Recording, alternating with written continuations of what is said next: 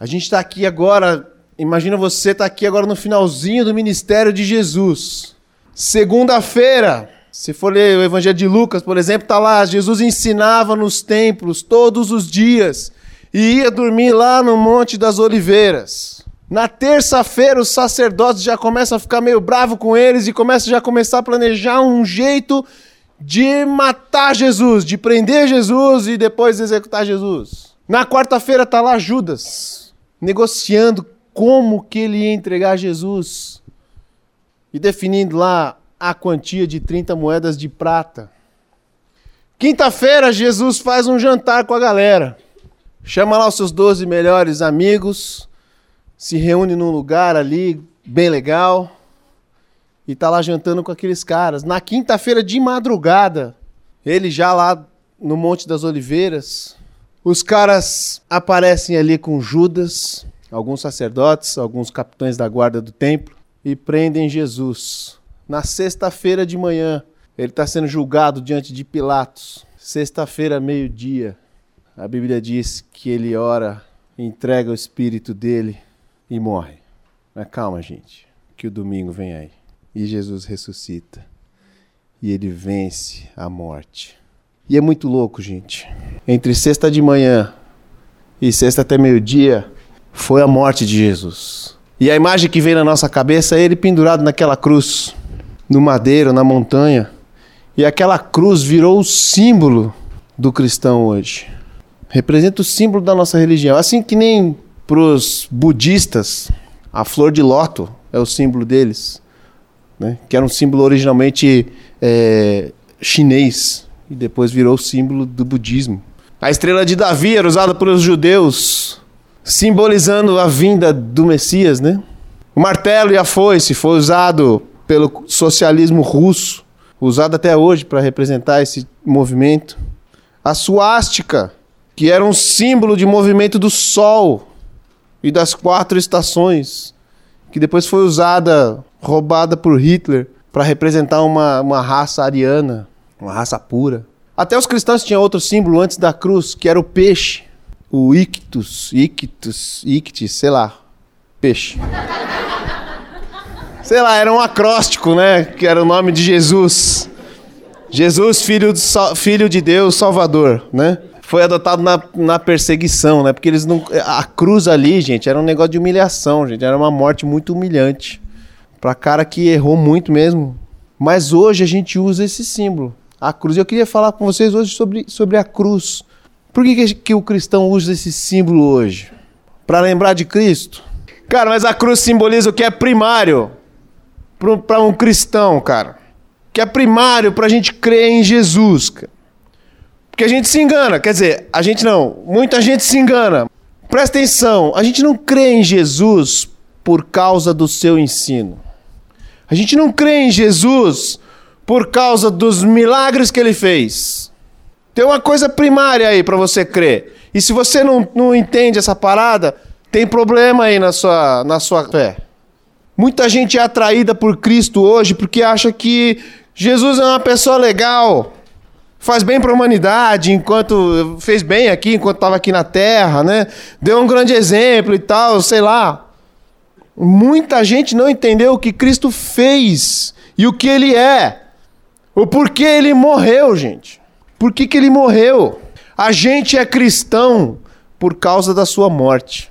Nós somos cristãos por causa da sua morte. Jesus passou a vida dele aqui na terra, gente, para anunciar e para completar a missão que ele tinha o que ele ia fazer, o que ia acontecer, qual era o seu propósito de vir até aqui, de vir em forma humana, o Deus em forma humana. Apesar da grande importância do seu ensino, exemplos, obra de compaixão, dos milagres, do seu poder, nenhuma dessas coisas era o centro da sua missão. Nenhuma dessas coisas era o centro da sua missão. O que estava na mente de Jesus não era viver o que estava na mente de Jesus era dar sua vida em resgate de muitos. A gente precisa entender essa parada, gente. Esse sacrifício era a sua hora. Era o motivo dele vir ao mundo. Talvez seja por isso que ele brigou com a mãe dele lá quando a mãe dele pediu para transformar. A mãe dele pediu para transformar, não. A mãe dele avisou que o vinho acabou. E ele, assim, se você for lá ler em João, Parece que é meio grosseiro assim com a mãe, né? Mãe, o que, que eu tenho a ver com isso, mãe? Jesus falando. Mas o motivo da vinda de Jesus para cá era a sua morte. Ele foi um grande exemplo para nós. A gente tem que imitar os passos de Jesus. A gente tem que aprender com as suas palavras, a gente tem que aplicar os seus mandamentos, mas nada disso vai ser eficaz. Nada disso vai ser eficaz se você não se lembrar da cruz. É a cruz, gente. Talvez por isso que os evangelistas, os evangelistas, os caras que escreveram os evangelhos, né? Marcos, Mateus, Lucas, João, eles deram tanta ênfase na morte de Jesus. Eles deram tanta ênfase na morte dele, mais do que os outros fatos. Mais do que o nascimento, por exemplo. Mais do que o crescimento de Jesus. Jesus não queria, e ele não quer até hoje, ser lembrado pelo seu corpo vivo. Mas ele quer ser lembrado pelo seu corpo entregue, pelo sangue derramado na cruz. Na cruz, gente. Assim a igreja escolheu esse símbolo, a cruz, aonde Cristo morreu. Abra sua Bíblia lá em Mateus 26, Enquanto comiam, Jesus tomou o pão, deu graças, partiu e o deu aos seus discípulos, dizendo: Tomem e comam, isto é o meu corpo. Em seguida, tomou o cálice, deu graças e o ofereceu aos discípulos, dizendo: Bebam dele todos vocês. Isto é o meu sangue da aliança, que é derramado em favor de muitos para perdão de pecados. Cara, Jesus entrava no seu último dia de ministério, quando a gente leu esse texto aí agora, esses dois versículos. Seu último dia de vida. Em menos de 24 horas ele estava sendo torturado, maltratado, pendurado numa cruz lá no Gólgota. Então, ele estava numa noite de reclusão com seus discípulos mais próximos. Era a noite de Páscoa ali, gente. Era tempo de Páscoa, na verdade. Então os caras se sentaram numa mesa, né, aquela mesinha baixinha, com almofada no chão. O lugar, a Bíblia diz que era um lugar grande e mobiliado. Né? Então vai, vai fazendo aí na sua cabeça esse, esse ambiente, vai criando aí. Né? Não tinha nenhum serviçal ali, o bagulho, o bagulho tava vazio. Né? Então os caras chegaram e na cultura ali não tinha quem lavasse os pés deles, como era de costume. Nenhum discípulo se dispôs a fazer o trabalho que um serviçal, um empregado ia fazer. Né? Então Jesus foi lá, como quem não quer nada, ou como quem quer tudo, né? ensinar as pessoas pegou a toalha, pegou a bacia, lavou os pés dos caras.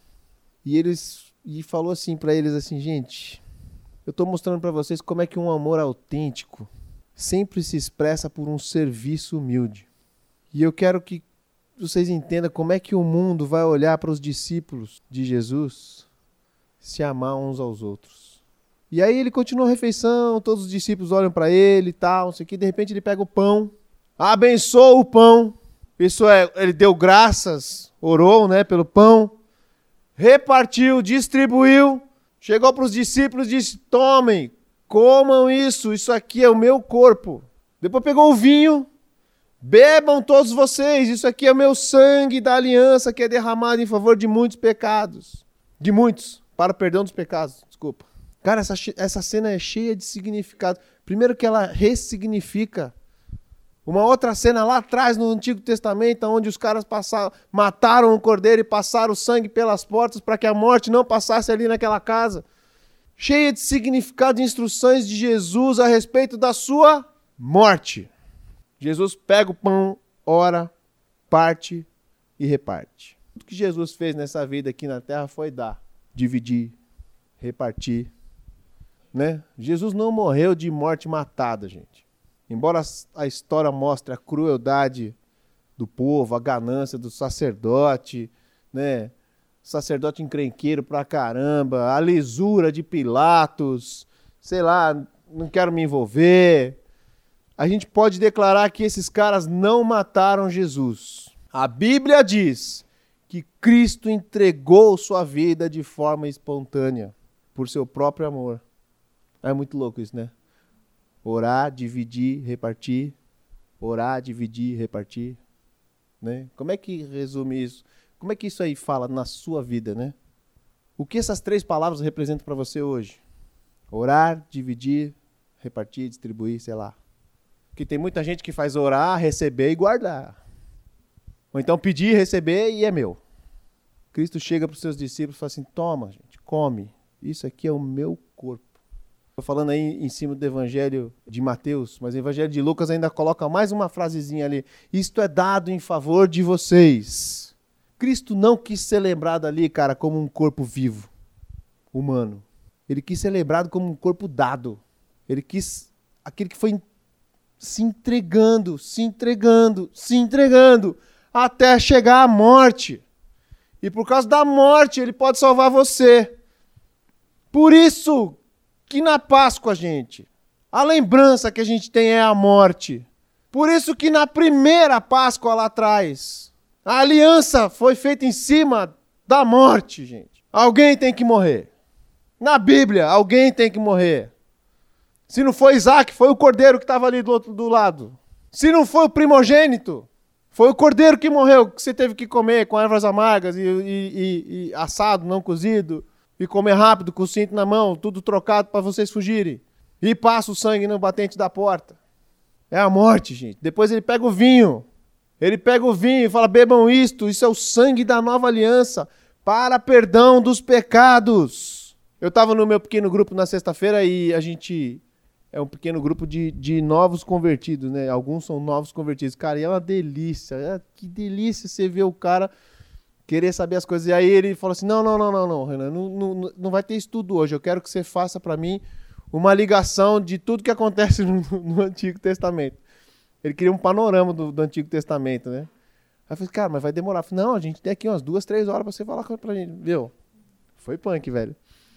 E aí eu lembrei das alianças, né, cara? contando as coisas em cima das alianças. A aliança adâmica, que veio de Adão, né? É, desfrutem a terra, mas não coma desse fruto aqui.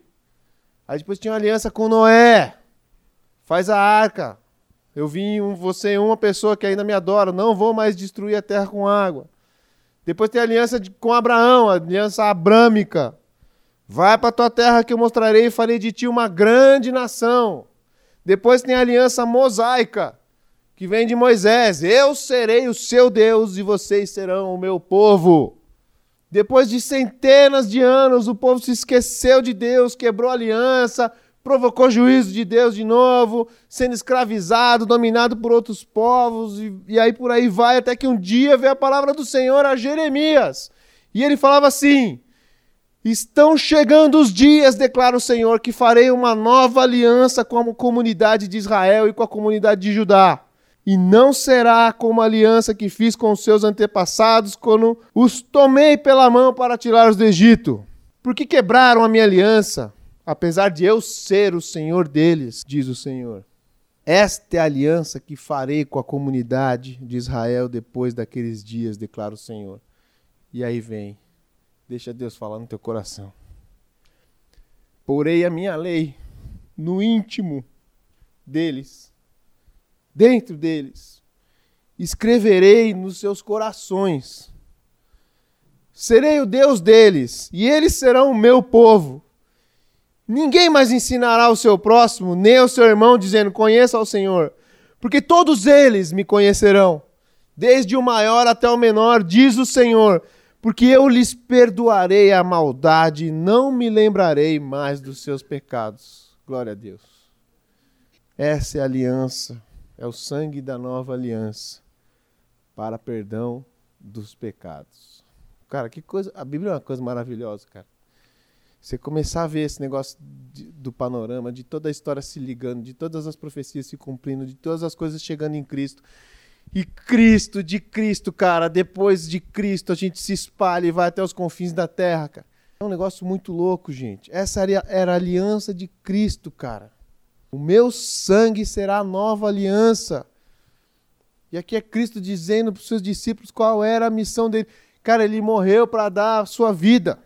Morreu por nós. Ele nos garantiu uma bênção que não podia ser garantida por ninguém. Ele, a gente não conseguiu viver sem pecado, sem errar sem egoísmo, sem injustiça. O fim da gente seria morrer, cara. O fim da gente seria Deus destruir tudo. Deus criou alguém para ser uma família com ele. Mas o homem preferiu não dar louvor à sua glória. Preferiu viver sozinho. Qual que era a lógica disso, da queda? Era Deus destruir tudo, gente. Mas você está aqui, você está vivo, você existe. Você não morreu. Mas alguém tinha que morrer. Alguém tinha que morrer.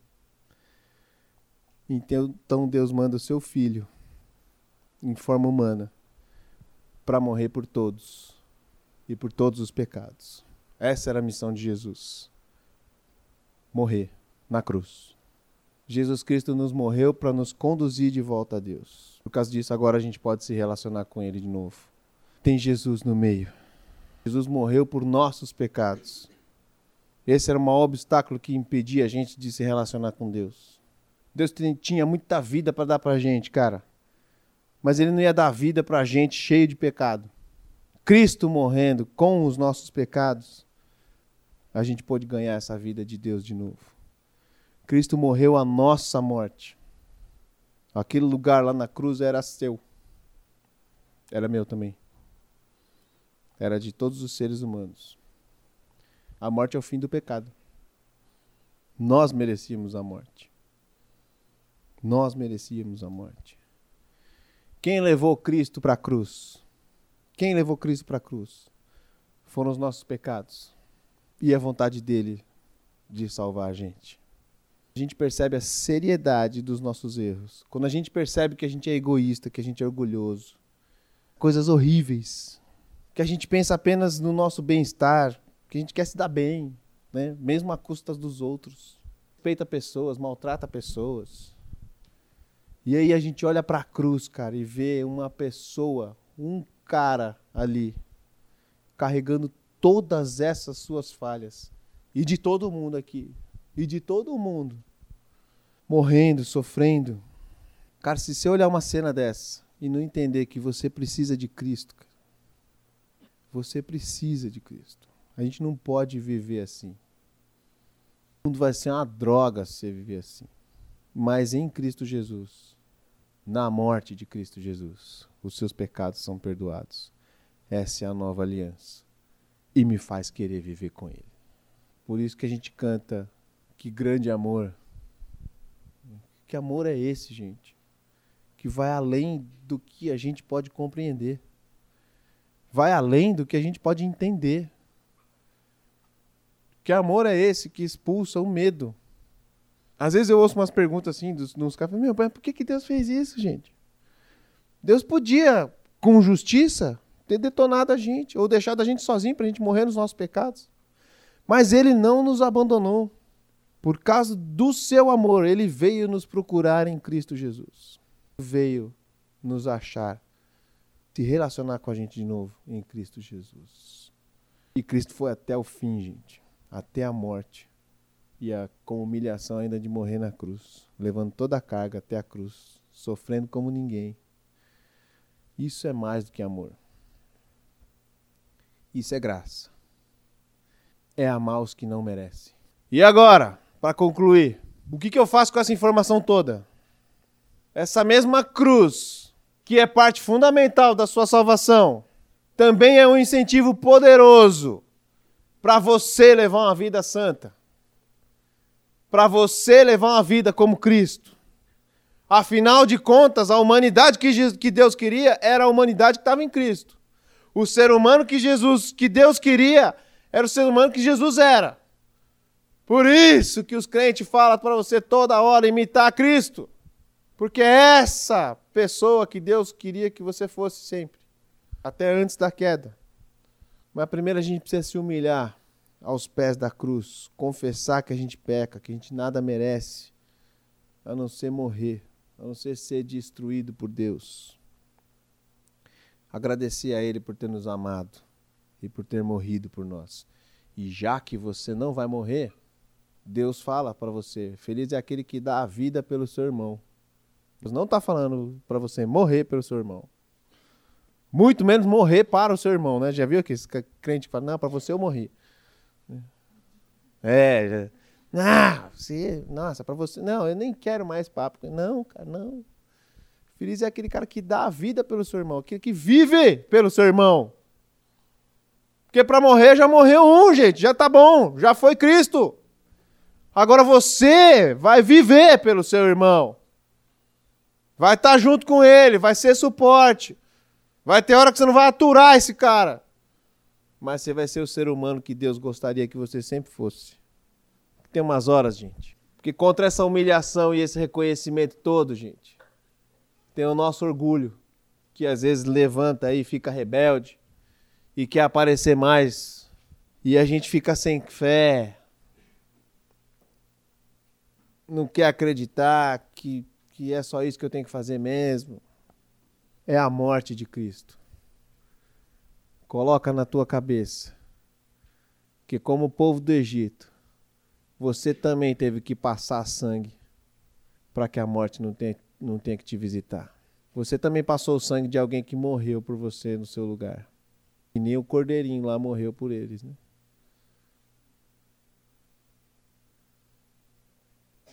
Jesus Cristo, gente, derramou esse sangue. É a morte de Jesus quando o seu orgulho se levantar aí, te colocar você ou na sua mente essa parada cheia de direitos que a gente, a gente coloca aí às vezes na cabeça da gente. Lembre-se que alguém que era Deus veio para cá e não exigiu nada. Como diz o profeta lá no Antigo Testamento, morreu sem calado, sem abrir a boca. Mas calma, gente. O domingo vem aí. E ele ressuscita. E ele vive hoje. E essa vida dele é manifestada dentro de você através do Espírito Santo. E quando se manifesta, gente, as outras pessoas podem ver um ser humano como Deus gostaria que sempre fosse.